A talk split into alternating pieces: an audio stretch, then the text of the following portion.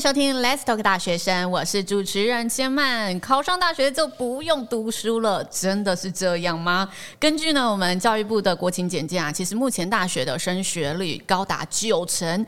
当人人都能读大学，人人都考上大学后，大学究竟是学习的终点，还是起点呢？相信身旁一定有许多朋友开始呢犹豫着，我是不是应该要往研究所迈进？所以今天我们呢就邀请到了选择继续攻读研究所的学长。彦丞来跟大家聊聊自己的研究之路，同时我们也邀请到了正在考虑要迈向研究所之路的 Angel。那我们先邀请两位跟大家打声招呼喽。大家好，我是赖燕城，目前就读阳明交大光电系硕士班三年级。燕城是我们第二届的新血。Hello，大家，我是 Angel。那我目前是念清华大学材料系大三。我想先问问两位，对于我这个开场白，你们真的觉得大学就是由你玩四年吗？我是觉得肯定不是的，但是有一定的压力在啊，所以你原本想象的玩就是真的放飞自我，但发现还是有很多的课业需要完成。嗯，loading 其实蛮重的。那燕城呢？其实我在念大学部的时候就已经有心理准备了。那不管是在念学士班或者是念研究所的硕士班，都是有一定的辛苦在。那你在念学士就觉得很辛苦，为什么你还决定要继续给他苦下去？主要就是升学还有出路的考量了。如果你是在工程师的话，你可能要研究所的学历才比较有资格去做。那如果你是学士班的话，大概就是做技术员。所以如果你想要开始在出路上面就取得现在比较好的职位的话，最好还是要念研究所。好像理科都会蛮有这个共同点。点的耶，就是读研究所真的可以对未来的就业或升迁加分很多。那如果实际我们以薪资来看好了，到底读研究所跟没有读研究所的薪资起薪会是在哪一个区间呢？理科其实也分得蛮广的。那两位是什么类别？先跟大家说一下，再来跟大家分享你知道的薪资区间。就是我自己是光电的嘛，做工程师的话，如果是技术员的话，大概就三四万嘛。工程师的话，如果好一点的大公司，可能可以到五六万。哦，这么多，对对對，光起薪就不一样，对，起薪就差一个 level，对。哇，但是这中间的差别到底是为什么？因为研究所跟学士班很大的不同，就是你不是学成绩之外，你还要完成一本论文。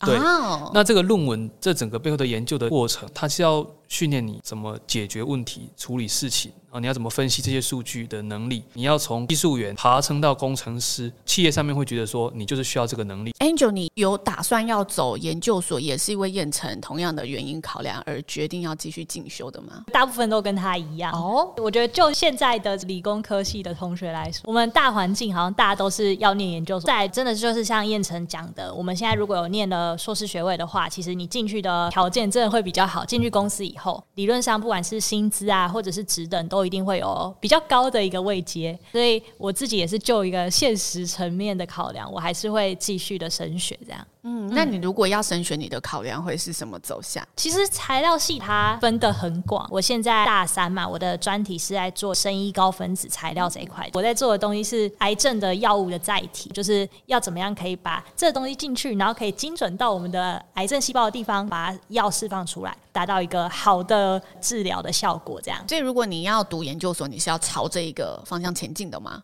这就跟考量到国内国外的问题，因为其实就我们国内来讲，就我自己的理。理解啦，可能还是半导体这一块会比较好。对，因为其实材料也有某一块是在做半导体，而且是蛮大众的。我其实觉得说，如果我会留国内的话，我应该就是还是会往半导体去走，因为我自己也不排斥。但是如果是有这个机会可以到国外的话，我应该会再继续念生意高分子这一块。我自己做专题的东西或实验，我其实做一做蛮有心得，而且我也蛮喜欢的。哎，但你现在大三申请国外的学校，不是都要前一年准备吗？如果你是要出国的话，因为除非你是找可能代办。之类的，要不然其实你自己准备要很多什么 SOP 啊，或者是你要考托福检定测验，都要很多时间，所以有可能就还会再多一年的 gap，然后再出去国外，这样就大四毕业再一年再出去。如果我去读研究所读完，然后我的年龄都比别人大了，这在产业里面会有什么影响吗？我觉得可能不差这一两年啦。哦，那燕纯学长呢？因为你念硕士至少都差不多要两年左右的时间了，所以你只要念硕士，你原则上人生至少要多花两年，那就是意料中的事情。比如说你是出路考量或者什么，你觉得这投资有用的话，那本来就是你要付出你才有收获嘛，所以你就要当做这个是必要的付出。可以解读成在理科的世界，年龄你先不用担心，你不用担心自己。己变老，不用担心自己读书读到二八九岁都无所谓，重点还是你的技术，还是年龄还是有占优势的。不要真的差到五年以上，就觉得可能太多，要不然其实在这之内，我觉得都还算可以接受的范围。是学妹的观察，那学长的观察一样。意思也差不多了，因为像硕士的话，他就是练大概两年，做最后修研就四年嘛，其实也不会差太多。但我蛮好奇，理科的世界不能是我如果年轻就业，那我慢慢爬，慢慢爬，我永远爬不到读完研究所的薪资吗？我有认识一些学长姐，他们是说，如果你是一刚开始大学的时候，然后你就进去科技产业工作，虽然说还是 OK，但是就现在这个年代来说，大家都有硕士学位，如果你进去你是学士学位的话，基本上就是爬就会比较慢，因为大部分的人都已经是硕士学位，他们一进去就是比你高的一个位阶了。所以硕士就等于是入场券了。你没有得到硕士，你就休想进入那些大公司。应该说，大公司的工程师的话，原则上都是要硕士。就算我学士毕业，我还是可以让去大公司，但是可能是当技术员。嗯、你进去，你比人家低一阶，你再往上爬，别人也在往上爬，他的爬升速度可能会比研究所进去之后爬升速度还要慢。哦，所以研究所的升迁制度还是比较快的。对对对，对，对，对，对。哦，原来差别在这里。这样看来，理科读研究所好像是一个趋势走向。它就是必然得这么走的。你这样走下来，你觉得硕士的生活体验是怎么样的一个过程啊？然后中间什么样的故事让你继续读到硕三？因为我进来硕士的时候跟大学部不一样，就是因为实验室算是蛮大的，有自己的办公桌，然后有自己的研究所，跟同学会很容易在一个场合上面固定相处。而且比如说你当学弟妹的时候，就是接受学长姐指导；那你变学长姐之后，你就要教导学弟妹怎么做实验。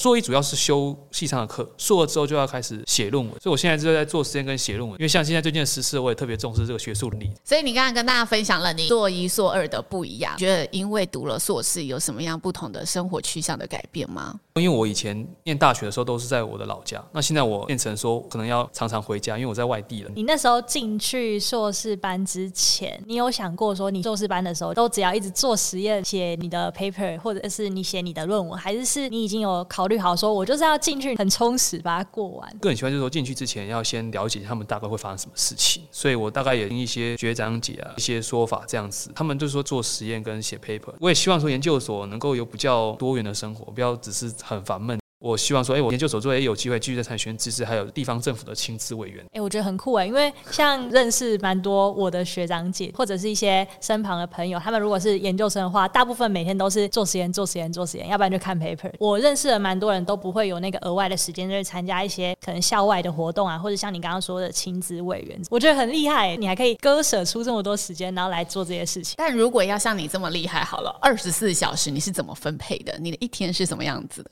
第一个就是善用时间的管理，因为像我自己的话，我会用 Google 的线上日历，因为我们实验室的仪器它是登记制，我会先看看说，哎，我登记这个时候要用，然后我其他空下来的时间，我可以去做一些，比如说学员自治也好，或者是一些参加一些校级会议，像这些活动吼，原则上你说会花时间也好，有时候也不一定会花太多时间。像我那个亲子委员，大概是每半年会开一次大会，大概两个小时，那其实对你来讲不是一个负担了。这样，所以即使知道学业是忙碌的，但是可以找一些其他可以平衡的、自己可以负担的活动去进行。你觉得这样子的研究所生活是你理想的状态，然后你也确实落实了它，所以目前听下来，你其实对自己的研究所生活安排算是零到一百分，给到九十分。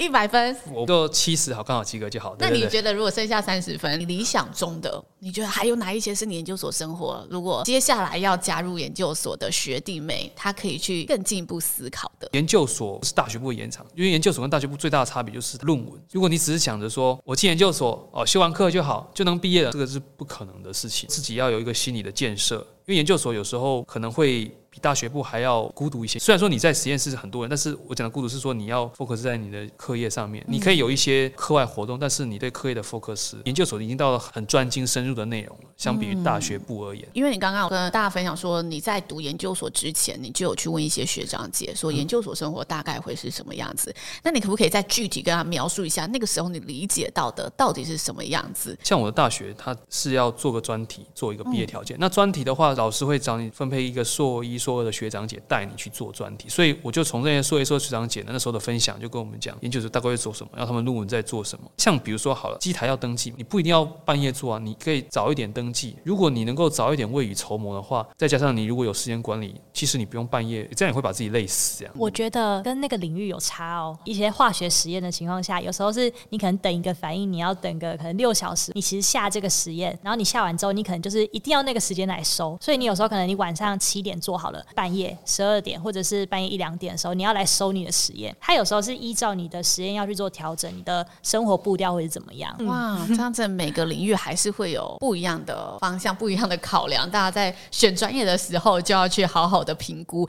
那你们当初在选专业的时候，因为刚刚有听到 Angel 分享，你现在选专业就是以产业类别选嘛。如果你未来的职业还是要在台湾发展，你会选半导体。嗯，然后如果有机会在国外，你会往生医走。如果说我没有这样一个想法，我知道我要读研究所了，你会建议大家也许可以怎么样想？我要选哪个专业呢？其实大部分理工科系大家都大三或大四都要做专题，所以你可以从这个地方去延伸，就是至少你专题那时候做的可能不是一个很深入的东西，但是你已经有一个概念，说，哎，这东西到底在做什么？那你如果是对这个领域真的刚好有兴趣。那你就可以往这个地方走。变成，你当初在选你研究所的专业的时候，你考量到的是什么？自己以前大学部念电机系嘛，电机系的时候专题有分好几个组，电机系不一定未来就要念电机系的研究所。比如说，好，电机系你有资讯组，未来念资工的这种研究所。那我自己当初选的是光电组，我是做这个太阳能电池的一个专题，所以我觉得，我觉得做的这蛮有兴趣的，所以我就继续往光电系硕士班的方向去走。所以这个专题是确实是造成我想要走研究所走光电领域的一个决定性的因素。那如果都决定好了，我在选研究所的时候，我需要看什么资源？我要从哪个方面去评估这个研究所是可以让我得到我想要的？以研究所来说，就是我认知到的是每一个学校它的假设同一个科系，但是它的强项其实不太一样。就像是我说，诶，材料系它有很多领域嘛。那可能像我觉得，诶，清大的材料可能也许在生意这块做得很好，或者是在某一块做得很好。那其实我觉得研究所主要还是考量到你那个实验室跟那个系它的领域做得好不好，然后去做选择。因为我知道读研究所好像教授这件事情是大家蛮会做的大学问哦，真的。对，那到底我在抢教授，或者是我在选学校，大家要考量的学弟妹要考量的会是什么东西？学妹的观察，那学长的经验谈，当初考量了什么？你实际做了，中间有没有什么落差？我主要分两点，第一个就是学校的网站上面，因为你进实验室一定要找教授，有时候网站其实原则上都会写这个教授的专长是什么，这个东西就是要自己去多了解。你进去之后是自己找教授，不是叫教授自己找你。第二个层面就是一个比较务实，你很想要进去，但是你的成绩上不上得去？如果成绩都进不去，那你你去这个学校一直找，我觉得这个是没有意义。你你不如务实一点。我选教授的时候会因为我成绩有影响吗？因为我已经考上这个学校了嘛。听学长解释说有一些好像会有差，但是教授每一个，对对对。哦，你实际遇到的有看吗？是也会看的，有些教授会比较重视成绩，但是有些教授觉得说，那你既然都已经录取了，代表你的实力已经受到一定的认可，他比较不会特别关注。哦，哎，这样真的很竞争，等于我在池外竞争完，我来到了池内，我还要跟我同期的研究生去竞争呢。对，哇，这真的不是一条简单的路。那大家读读读读到最后，你目前看到的研究生毕业后的出路，你的学长姐也好，还是你身边的同学，他们真的有进到他们想要的领域，然后目前的发展是怎么样？可以跟大家分享一下吗？像我们很多学长姐。就是毕业去台积电啊、联电这种公司，那大部分也据我了解，大部分都也都到公司企业里面去做了，出去就是走科技领域的这样。哦，那我可以很感受出 Angel 这一步犹豫，因为你决定了可能决定你未来十年的路了。那接下来我有最最最后一题想问，因为有另外一派的说法会说，即使我知道哦，研究所会有更好出路，但我觉得这两年真的是很浪费时间呢。你们对于这一派的说法会给予怎么样的一个意见或个人看法呢？最重要的看意愿，你要想想看，说如果你想要。好，进来公司就好一点的职位，有些东西就必须要做出投资。你要有舍，你才有有得嘛。那如果你真的没有意愿，就不要念了。像我自己是念电机系的大学士班的，那其实学士班毕业之后，你不一定要去工商技术员啊，你去国营事业，像台电一些专给理工生考的一些东西的话。